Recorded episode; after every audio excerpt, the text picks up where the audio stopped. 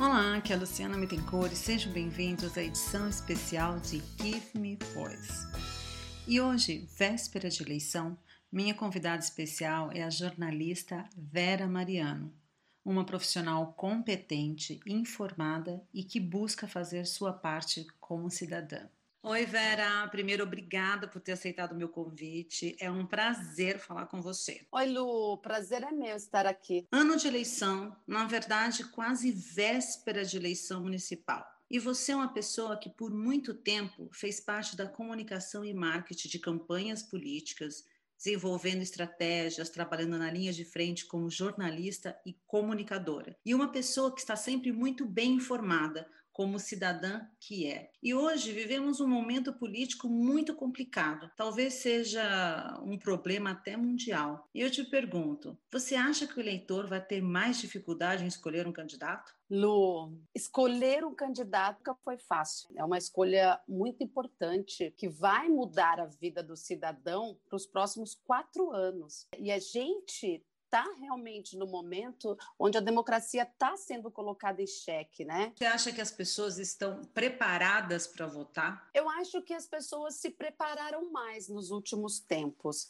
Mas isso não quer dizer que a escolha seja fácil, né? A gente pensa que a internet está na casa de todas as pessoas, principalmente no Brasil. Isso não é uma realidade. Mas mesmo assim, a gente ainda consegue ter algum tipo de informação, seja no celular, seja em casa, a informação está mais acessível, né? Como escolher um bom candidato? Como uma pessoa que não tem é, consciência política pode escolher um bom candidato sem se deixar levar por outras pessoas? Olha, Lu, é, é muito importante que o eleitor faça uma análise do seu candidato, né? Que pesquise o seu trabalho, que pesquise as suas propostas. Não é fácil. Política realmente é um tema muito complexo. Política é uma ciência, a gente precisa estudar, a gente precisa pesquisar.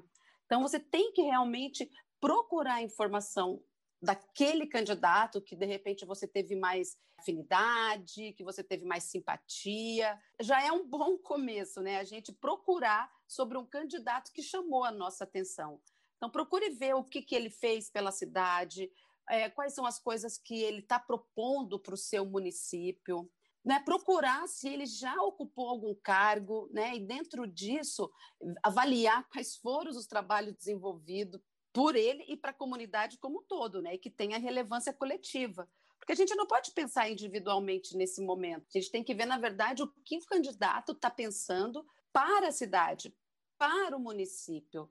Porque a gente vai lá atrás imaginando que todas as coisas que, na verdade, o candidato for decidir, todas as políticas públicas que ele vai ter que trabalhar, vai seguir, vai seguir uma linha.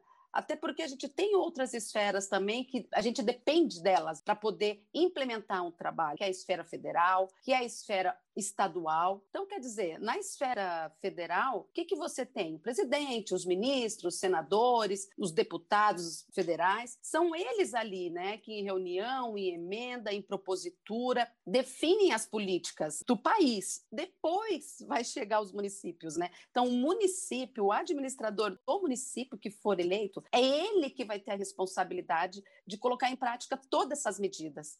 Por isso que a gente precisa realmente estudar, procurar, pesquisar, até uma discussão com os amigos, sabe, um, uma conversa entre amigos, se você não tiver muito acesso ou não tiver paciência à internet, converse, pesquise sobre todos os candidatos que a sua cidade está te oferecendo. E isso é muito importante. É, na verdade, é muito complicado você falar de consciência política, né? Porque consciência política envolve muito estudo e muita pesquisa. Então, às vezes as pessoas não têm tempo para isso tudo também, ou então têm acesso, né?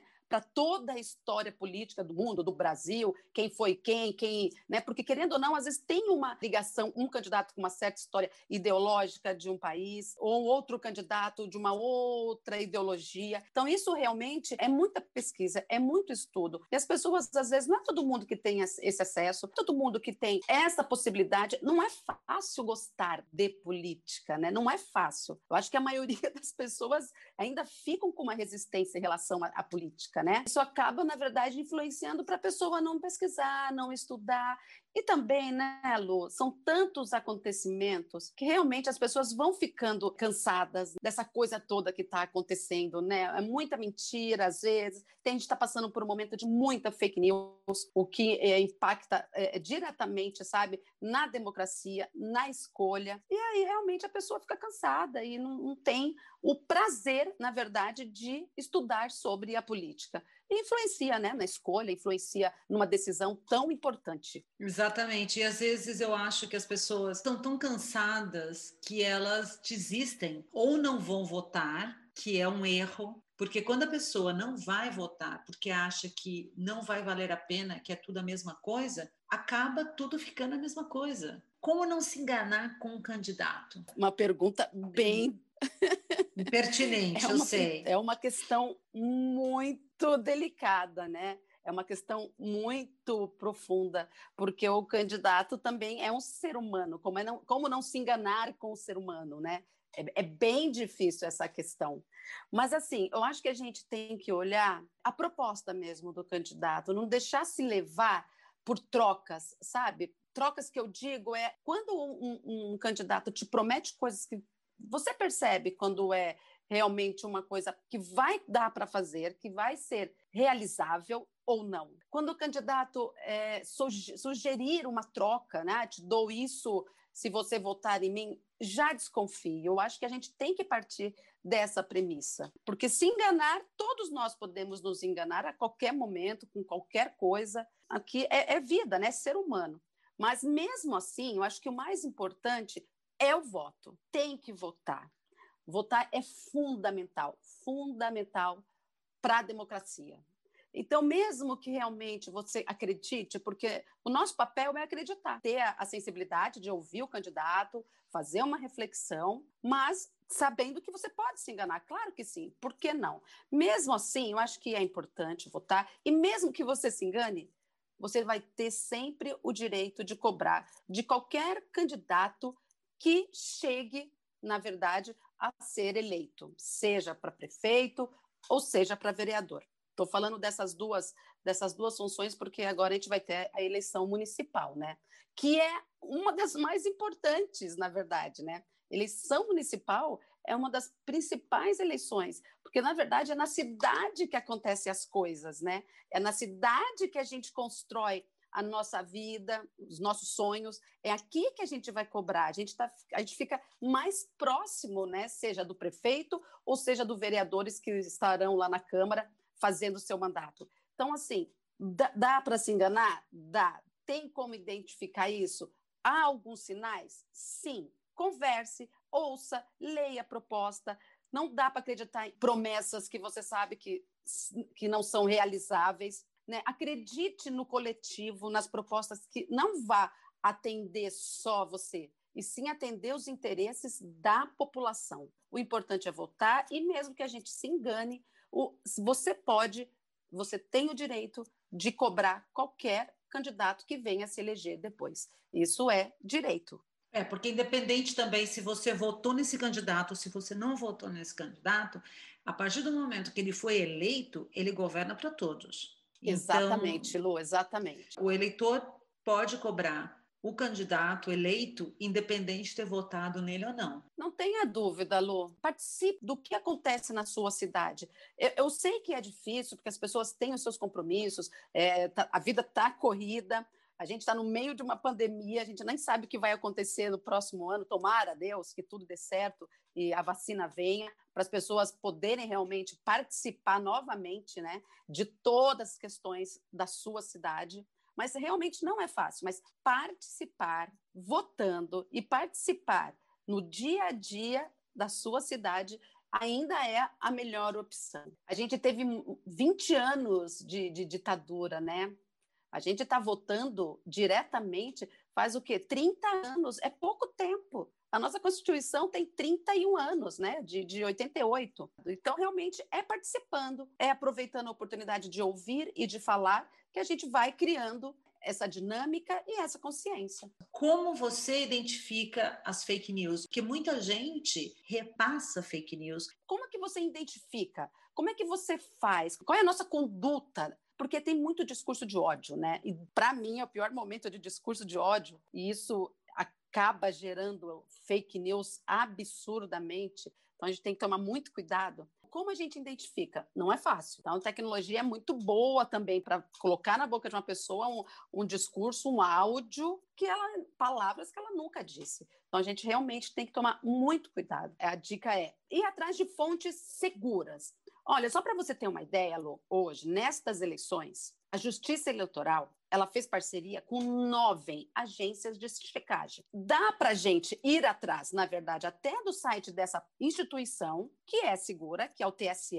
né, que é a Justiça Eleitoral, para verificar, para realmente dizer se aquilo é verdade ou se aquela notícia que está sendo disparada é mentira. Então é um pouquinho, sabe, de paciência, de menos ansiedade já para apertar a tecla compartilhar ou reenviar e checar. Até porque, agora em 2020, nas eleições de 2020, os disparos em massa estão proibidos, né? Isso é crime eleitoral.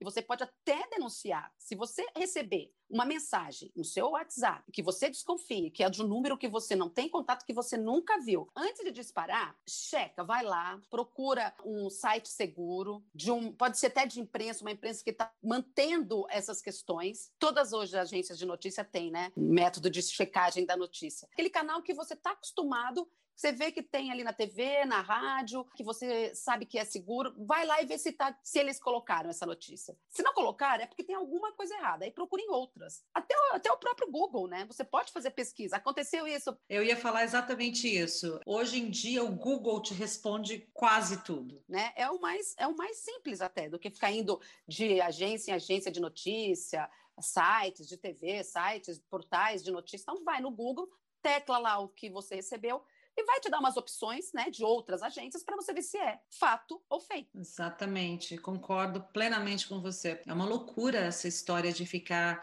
espalhando fake news e. E Lu, é, você imagina o trabalho todo de. Né, o que, que dá. O trabalho que dá fazer uma eleição, né? Ainda mais no Brasil, que é um país tão imenso, né? Agora, no próximo domingo, dia 15, mais de 5.570 municípios vão escolher o seu representante. Então, você imagina o que é organizar uma eleição como essa. Não é fácil também, né, para a própria instituição. Então, a gente, enquanto eleitor, cidadão, tem que realmente, sabe, é, ajudar nessa evolução, levar a sério. Como? Pesquisando, indo votar e realmente escolhendo um candidato que tenha ou que chegue perto de uma proposta mais cabível para a sua cidade. Eu acho que a gente tem esse dever, né? É uma questão de cidadania. Eu acho que a gente precisa ajudar o país nesta evolução.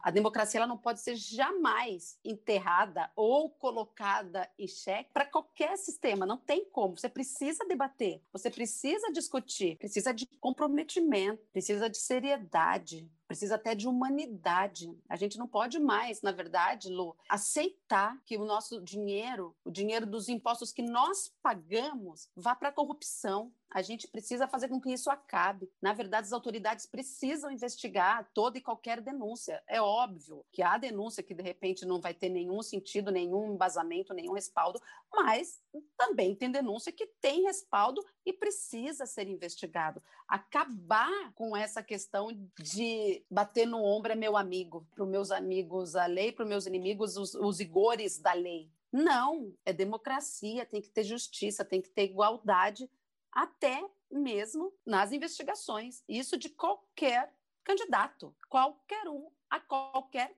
tempo. Por mais que a gente saiba que demora, precisamos acreditar nisso, precisamos ter os rigores, precisamos ter fazer com que a própria população não deixe com que isso aconteça, que não aceite mais esse tipo de atitude. O político ele tem que entender que política não é profissão. Ser presidente não é profissão, ser vereador não é profissão, ser prefeito não é profissão. Você está representando um povo, isso não é profissão. Profissão é ser médico, é ser jornalista, professor. Ser professor é uma profissão. Você estuda para ter alguma coisa. Para você ser político, você não precisa estudar. É você atender os anseios da população, debater com a população, conversar com a população, saber o que ela quer para o seu município, o que o seu município tem necessidade.